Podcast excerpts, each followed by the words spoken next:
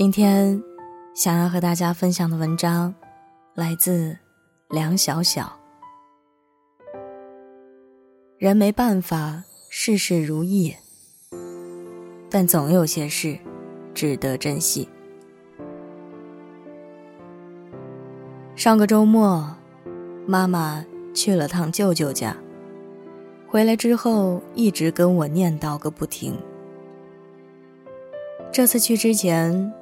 妈妈特意穿上我给她新买的衣服，剪了头发，看上去比平时精神不少。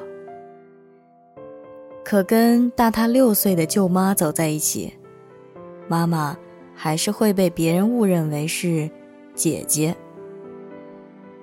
他们照例唠家常，舅妈说女儿们又给自己买高档衣服了，又说。女儿们每个月给的钱都用不完，过一阵子还要带他们去旅游。一转头，舅舅又问妈妈：“最近新找的工作累不累？在公园里打扫卫生要几点才能下班？”这样的场面每隔几个月就要上演一次。总之。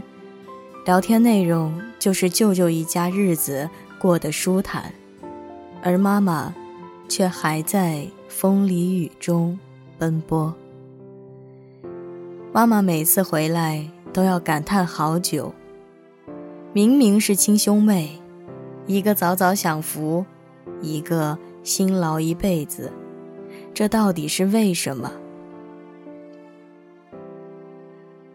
妈妈的这些话。让我无言以对。我们姐弟工作一般，收入跟表姐们相差很远，所以妈妈一直都在操劳。我有些闷闷不乐，妈妈却释然的抬起头说：“其实啊，我也满意了。你们姐弟都上了大学，在城里站稳了脚跟。”而且都在我身边，咱们一家人在一起很快乐，我也知足。突然觉得，妈妈这话很有道理。是的，生活没办法事事如意，但我们可以学着对生活满意。日子过得好不好，只有自己内心知道。想得开阔些，生活才会更有奔头。我以前帮一位张老板记过账。张老板四十多岁，在郊区开着一家粮油批发店，生意啊还算过得去。有段时间，他迷上了搞投资，要做大生意，天天开着辆旧车到处找项目。有一天和他一起出门办事，他滔滔不绝地说着各种发财的理念。为了证明真实性，他还拿出了多张机票和旅游景区的门票，告诉我，这些都是他亲自去考察过的，让我把单据都收好，将来记在账上。他说，新公司前景很好。以后盈利了还要给我股份。虽然我并不看好，但也不打击他的积极性，只好一路应和着。公司注册好之后，业务上却一直没什么动静。又过了半年多，他突然要我帮忙注销公司。我觉得很奇怪，他这才告诉我实情。原来，那段时间他认识了一个朋友，说着要带他赚大钱。想着一直本分做生意很辛苦，他就心动了。可入了局才明白，这根本就是个骗局。公司注册近一年的时间，什么业务都没做，注销也还算比较顺利。完成后。他开车送我，颇有感慨地说：“做人还是踏实点好。”前段时间我没管粮油店，生意差了很多。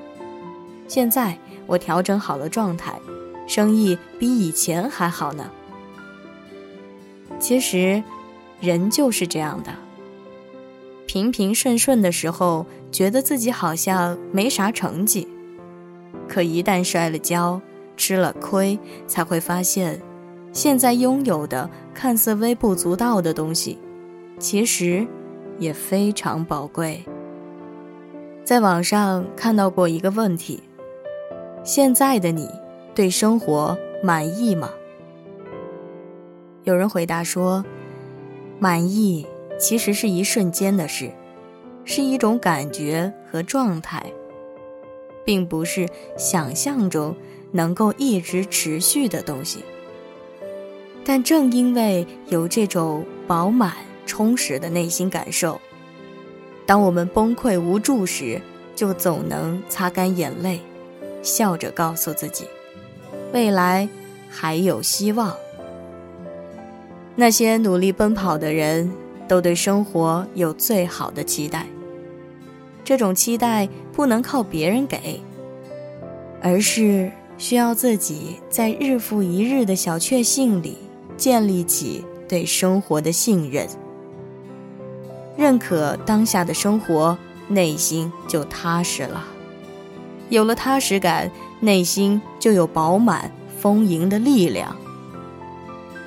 习以为常的生活未必不值得珍惜，尚未展露曙光的前方未必不值得努力。